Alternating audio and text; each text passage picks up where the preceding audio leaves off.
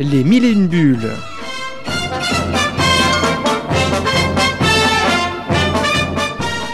Chaque semaine, un entretien avec un auteur BD.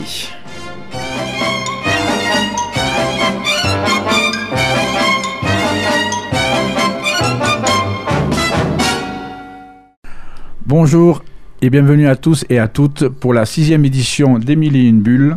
Cette fois, nous accueillons un auteur qui est de Figeac, comme notre radio. C'est donc euh, le local de l'étape, car il vit à Figeac depuis toujours, et il y est né le 4 novembre 1965.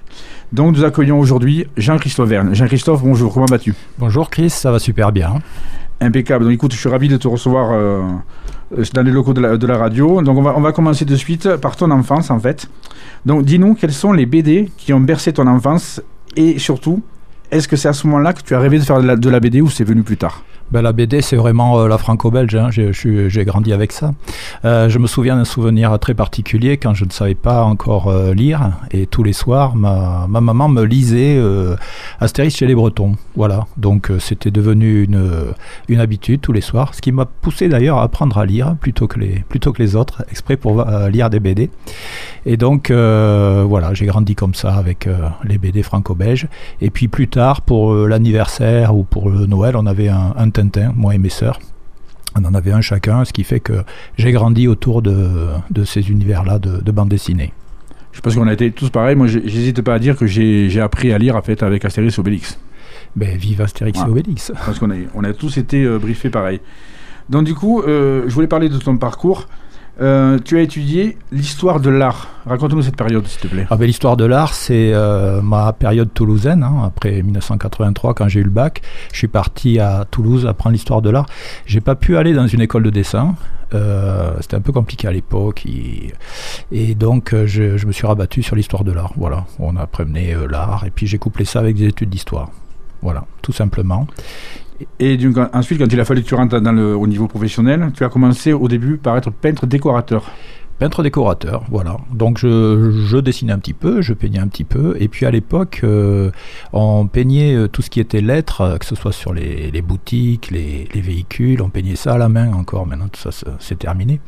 Et donc je me suis lancé là-dedans, donc chaque fois qu'il y avait un, store de magasin ou, une camionnette à peindre, et ben je, je les peignais. Voilà, donc je me suis installé en 1987 comme euh, peintre en lettres exactement et décorateur. Et ensuite, il y a eu une période, je sais, où tu as travaillé chez un maître verrier. Ça, c'est beau, la verrerie. J'ai toujours, j'ai toujours apprécié ce, ce talent, en fait. Oui, euh, j'ai travaillé pendant quelques années, plus de dix ans, chez un maître euh, verrier, à qui je vais rendre un petit peu hommage, puisqu'il est malheureusement décédé vendredi et son enterrement était aujourd'hui. Donc c'était euh, c'était euh, monsieur Pierre Lebray qui était maître verrier. Et donc euh, j'ai travaillé chez lui et je faisais les, toutes les parties peinture qui ensuite étaient cuites au four. Et lui, découpait les carreaux et il montait les, les vitraux. Donc on a refait beaucoup de, de euh, qui étaient cassés dans les églises. Et on a travaillé aussi hein, pour, les, pour les particuliers. Voilà. Ça reste une belle expérience, un bon, un bon souvenir. Super expérience, puisque de mon côté, je travaille beaucoup avec la transparence, à savoir l'aquarelle, et donc euh, le, le vitrail, c'est la, transparence Mhm. aussi.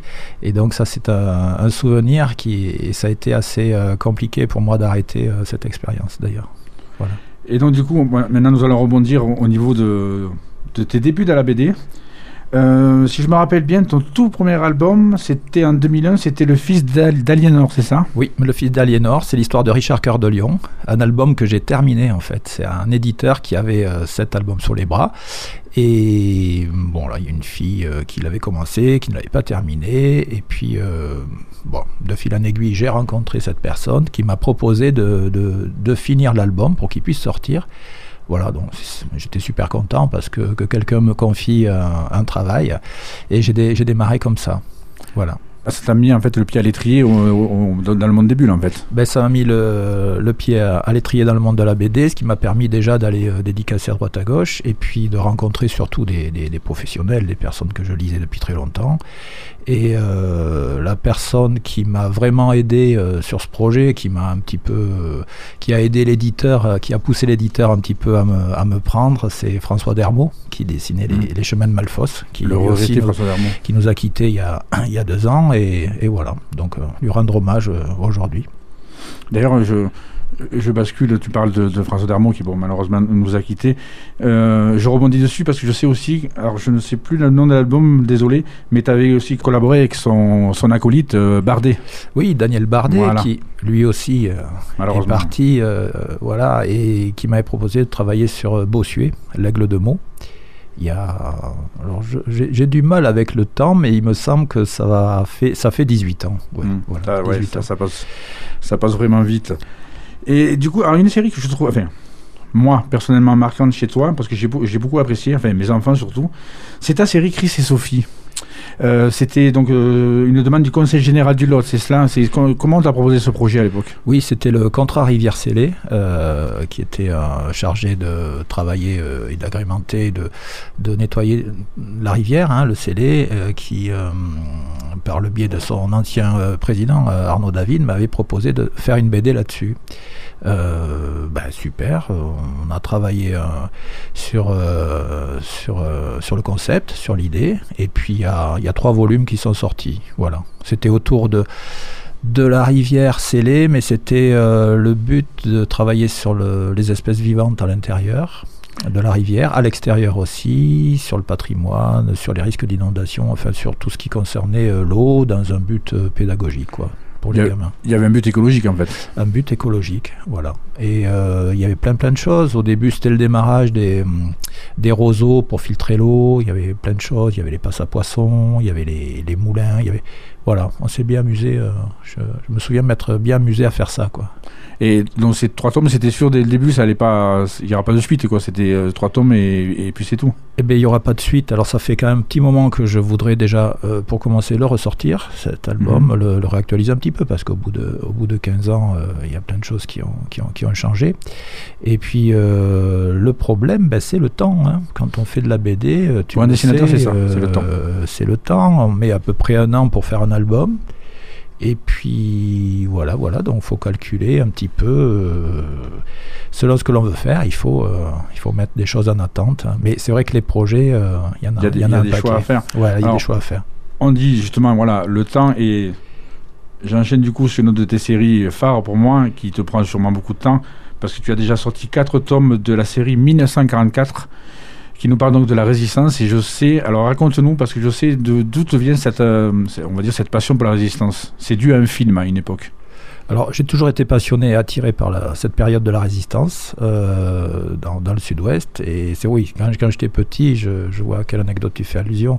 Euh, j'ai assisté au tournage du film La Lucien, film de Louis Malle, qui, s'est tourné à Figeac en 1973. J'avais, j'avais 8 ans à l'époque. Et euh, voilà, j'ai démarré un petit peu comme ça et je me suis passionné pour cette période-là depuis très très longtemps, période de la Seconde Guerre mondiale et de la résistance hein, plus particulièrement.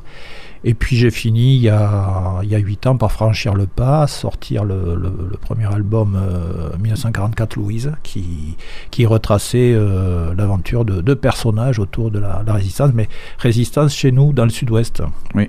Voilà, dans, dans, dans la région de Pierrot et, Louise, tes deux héros. Pierrot et Louise, et puis de fil en aiguille, bon, ben, j'avais prévu de faire un album, et puis j'en ai fait un second, et puis, euh, et puis je viens de finir le tome 5.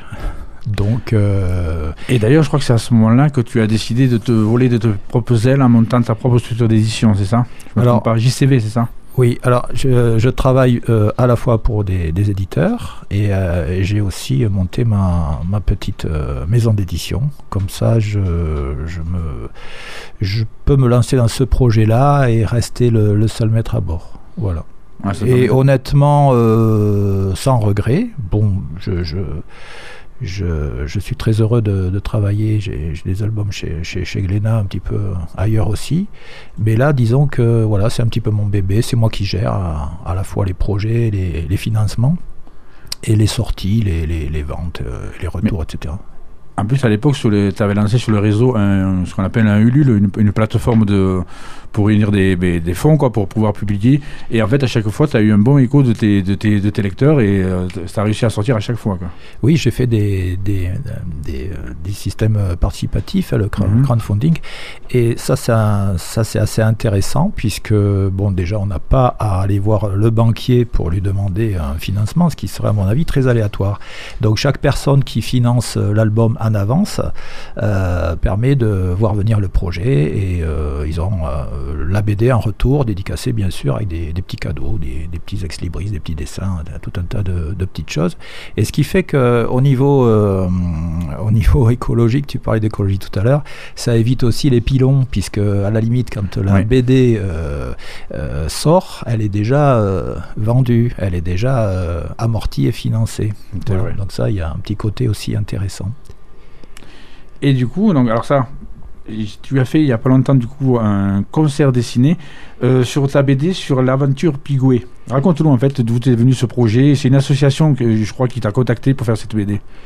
Alors c'est euh, l'association Rouergue Pigoué qui euh, s'occupe de de remettre en, mémoire les Aveyronais qui sont partis en 1884 fonder la ville de Pigoué en Argentine, ville qui existe toujours. Voilà, de là on est parti une BD qui est sortie, qui a pas mal marché puisqu'elle a déjà été rééditée l'an dernier euh, à la période de Noël.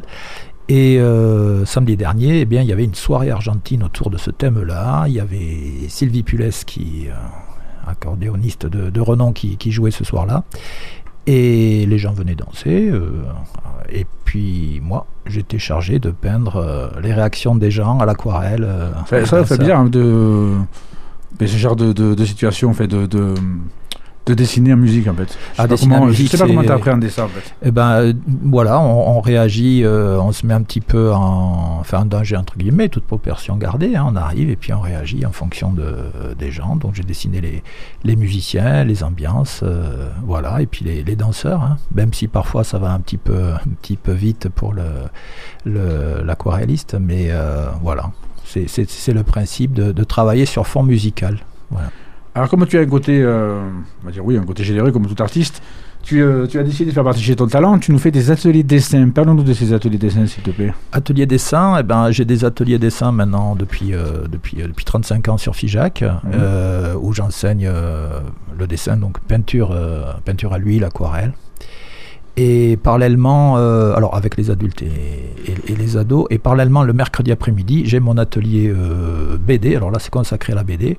Mais cet atelier est un petit peu particulier. J'y mets tout le monde. C'est-à-dire qu'il y, a des enfants qui sont petits, il y a des ados, mais il y a aussi des adultes. C'est-à-dire que tout le monde travaille sur, euh, autour d'une grande table et il n'y a pas d'âge. En fait, chacun travaille sur fond de BD. Ça fait maintenant 10-12 euh, ans que j'ai cet atelier. Ça se passe euh, super bien. Il sort de très très belles, très, très belles choses. Quoi.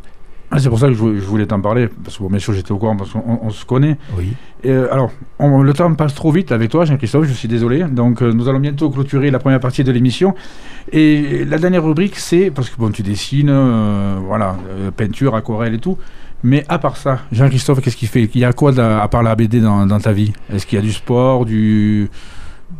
Est-ce que tu as le temps de faire autre chose en fait? Du sport, euh, je marche, mais euh, mhm.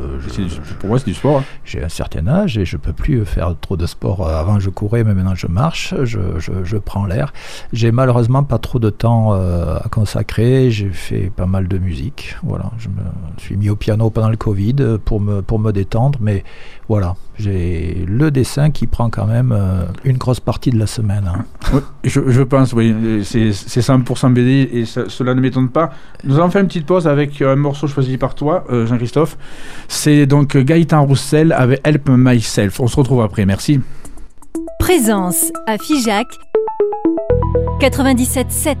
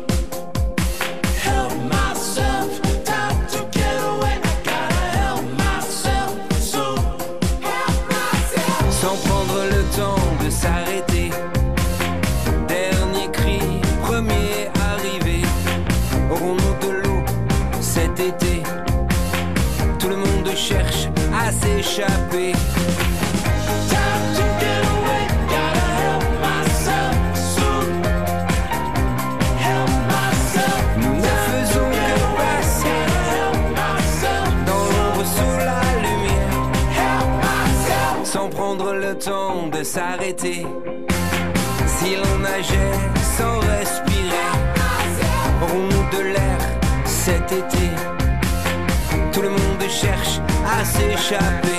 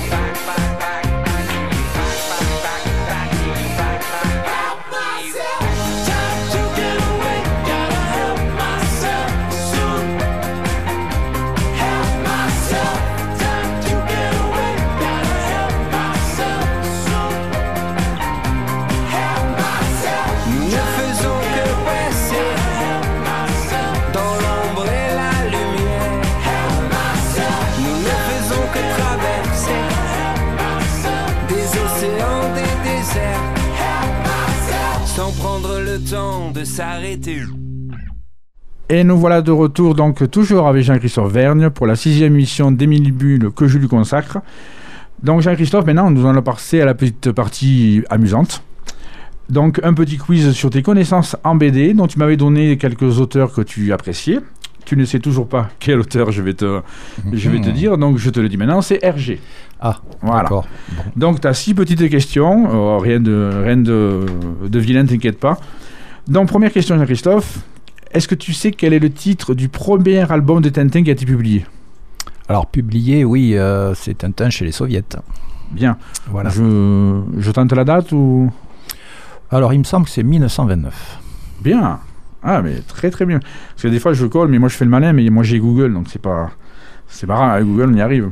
Moi, je, j'aime bien RG, mais je suis pas calé de- dessus, j'avoue. Deuxième question. Est-ce que tu connais comment s'appelle l'album inachevé de Tintin, qui est malheureusement jamais sorti et qui a été publié après à titre posthume Alors, c'est le dernier, c'est Tintin et l'Alphart, Voilà. où il y avait, je crois, euh, deux, trois planches crayonnées. Le reste était vraiment euh, limite. Et oui, euh, et malheureusement, Hergé est décédé entre temps. Et il est décédé. Et j'ai noté la date, il est décédé en 83, sans le terminer malheureusement, mais il sortira quand même en 86. Oui, Voilà. d'ailleurs, c'est un- une série qui continue à se vendre alors qu'il n'y a pas de nouveauté depuis euh, maintenant Mais euh, d'ailleurs, alors, 40 ans. Je sais pas pourquoi j'ai j'ai envie de poser cette question, mais je, je me la pose maintenant. Euh, Uderzo a été repris. Toi, des grandes séries ont été reprises, même Lucky Luke. Oui. Et, et tu sais, est-ce que tu sais, toi, je sais pas, peut-être que t'as pas la réponse, que pourquoi RG, pourquoi Tintin, euh, quelqu'un ne l'a pas repris? Alors j'ai la réponse, c'est-à-dire que Hergé de son vivant a dit je veux que Tintin meure avec moi, c'était sa décision. Euh, parallèlement, euh, Jacques Martin qui faisait Alix, que j'ai rencontré, puisque j'ai travaillé dix jours avec lui, m'a dit moi c'est différent, je veux que Alix me Oui, survive, qu'il y ait d'autres dessinateurs qui le... Donc voilà, c'était la volonté de, de Bon, c'est- et donc... C'est très bien sans sa volonté, mais c'est vrai que quand on voit, voilà, que Uderzo, et d'ailleurs le prochain album sur la, la semaine prochaine, euh, Uderzo euh, revit encore, et moi j'avoue que je suis fan d'Uderzo, donc ça me plaît. Donc c'est vrai que c'est bon, c'est il a eu il a eu raison de le faire, hein, mais euh, c'est vrai que c'est dommage. Je trouve pour les amateurs d'RG, c'est dommage qu'il n'y ait pas eu une, Oui, encore faut-il pouvoir succéder à l'auteur, hein, c'est pas Ah. évident. euh, Ça, c'est pas évident de passer derrière. Pareil pour Ouais. Uderzo et, et pour, que ça doit pas être euh, évident. Et pour, et pour. Troisième petite question. Oui. De quel château de la Loire, celui de Moulinsart, donc dans Tintin, s'inspire-t-il? Est-ce que tu sais lequel c'est château? Alors je me rappelle pas du tout. Donc je vais faire le malin, c'est le château de Cheverny. De Il s'est Cheverny. il s'est inspiré de ce château-là. En fait. D'accord. Je, ouais, je le savais pas moi non plus. C'est bien. En fait, en faisant ces quiz pour les auteurs, comme pour toi là, On ça me apprend des permet en choses. fait de. Après, dans, dans des, dans des soirées, je pourrais faire mon malin et sortir les, les réponses. Donc, euh, quatrième euh, question. Est-ce que tu connais le nombre d'al- d'albums de Tintin qui sont parus? Le nombre d'albums, alors je sais pas un exactement. on va chipoter. il, y en a une, il y en a une vingtaine, il me semble. T'es pas loin. 24. Voilà, 24, voilà. Mais toi, je, moi, je pensais plus. Enfin, il n'en avait pas fait une cinquantaine non plus, mais euh, je pensais qu'il en avait fait une trentaine en fait. Ouais. Ensuite, alors, on peut, on peut le dire à la- à l'antenne, Armand. hein. Quel est le juron favori du capitaine Haddock? Ben, euh, 1000 sabords. Voilà, 1000 millions de 1000 1000 sabords. millions de 1000 Voilà. sabords. Ça, par contre, j'adorais cette expression. Et la dernière question, alors, je l'ai découvert aussi. Euh, donc, l'album Autocar, le sceptre d'Auto- d'Autocar, pardon, Oui. une planche a été vendue à un prix record il y a quelques années. Je ne sais pas quand, quand c'était. Est-ce que tu sais euh, à combien elle a été vendue? Alors, je sais pas si c'est celle-là. Moi, je, je sais qu'il y avait la page de garde euh, des, des, des albums, de, les anciens albums de Tintin qui étaient vendus plus d'un million d'euros. Donc, euh, on tourne autour de ces tarifs-là, quoi. Ça atteint des, des sommets. euh, Parce que moi, j'avoue, enfin, je sais que dans les BD, on peut, on peut euh, y avoir des, des ventes records. Et là, il y a quand même cette vente a été de 1,5 million d'euros Voilà, tu vois, c'est ce que je te Bon, disais, c'est sûr, tourne autour RG, de ça. euh, Ben, c'est sûr, c'est du RG. Si tu veux, en fait, qu'est-ce qui se passe dans le, dans le, dans le milieu de l'art? Euh, Le milieu de l'art s'est un petit peu cassé la figure ces dernières années. Les, du coup, alors les planches originales de, de BD, les illustrations, euh, bon, se vendaient à des prix dérisoires. Il y a encore euh, 30 ans, on achetait des planches pour euh, 200, 300 euros. Et maintenant, le milieu de l'art a trouvé là-dedans euh, une nouvelle manne pour relancer euh, l'art. Alors, c'est comme toujours, la spéculation, machin, euh, tout ce qu'on voudra. non, mais c'est vrai, c'est c'est Et- des et chiffres du qui me coup, maintenant, ça, ça monte très très haut. Regarde les prix des, des dessins de, de Franquin ou de Uderzo, c'est pareil, ça monte, très- ça monte très très vite. Mm, Bon, après, c'est c'est du grand RG. Alors, je n'avais pas cette question, mais je te la c'est la, la dernière, parce que je sais que malheureusement, on va, on va devoir terminer. Euh, Est-ce que tu sais, à part euh, RG, donc il a créé une autre série? Alors, j'ai du mal à prononcer le nom, donc j'espère que tu vas t'en rappeler. Est-ce que tu te rappelles les deux petits garnements là? Alors il y a Quick et Fluct, Merci. voilà. et il a fait aussi euh, Jo, Z et Joko, Mhm. de petits garçons avec un, un petit singe qui, à qui est arrivé plein d'aventures. Voilà. Voilà. Mais tu vois, eh, tu vois, tu t'es bien, tu t'es bien débrouillé? Ah ben merci. Ouais, t'as dû, ouais, t'as dû sans faute. Donc du coup, écoute, mon Jean-Christophe, on va devoir te laisser parce que, ben, les- voilà, comme je t'ai dit, ça passe très très vite. Je te remercie d'être venu. Ben, merci de m'avoir invité en tout cas. Et bien voilà, ça, m'a, ça, ça nous a vraiment fait plaisir. Donc, euh, en sachant que notre émission sera diffusée le mardi soir à 20h30, D'accord. comme toutes les, toutes les émissions, en sachant qu'après, si vous voulez continuer à suivre euh, un replay ou les podcasts sur le, directement sur le site de, de Radio Présence. Et donc, la prochaine émission d'Emile et une bulle que nous retrouverons, ce sera avec Philippe Fenech. C'est le, entre autres le papa des Cops, de Idefix. Il a repris Astérix. Donc, on va beaucoup parler de UDRSO et d'Astérix la semaine prochaine. Merci à vous, mes chers auditeurs. Au revoir, Jean-Christophe. Au revoir Chris et merci. Avec plaisir et rendez-vous la semaine prochaine. Au revoir.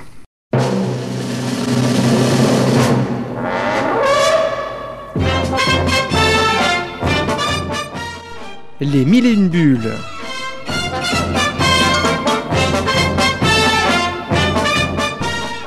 Chaque semaine, un entretien avec un auteur BD.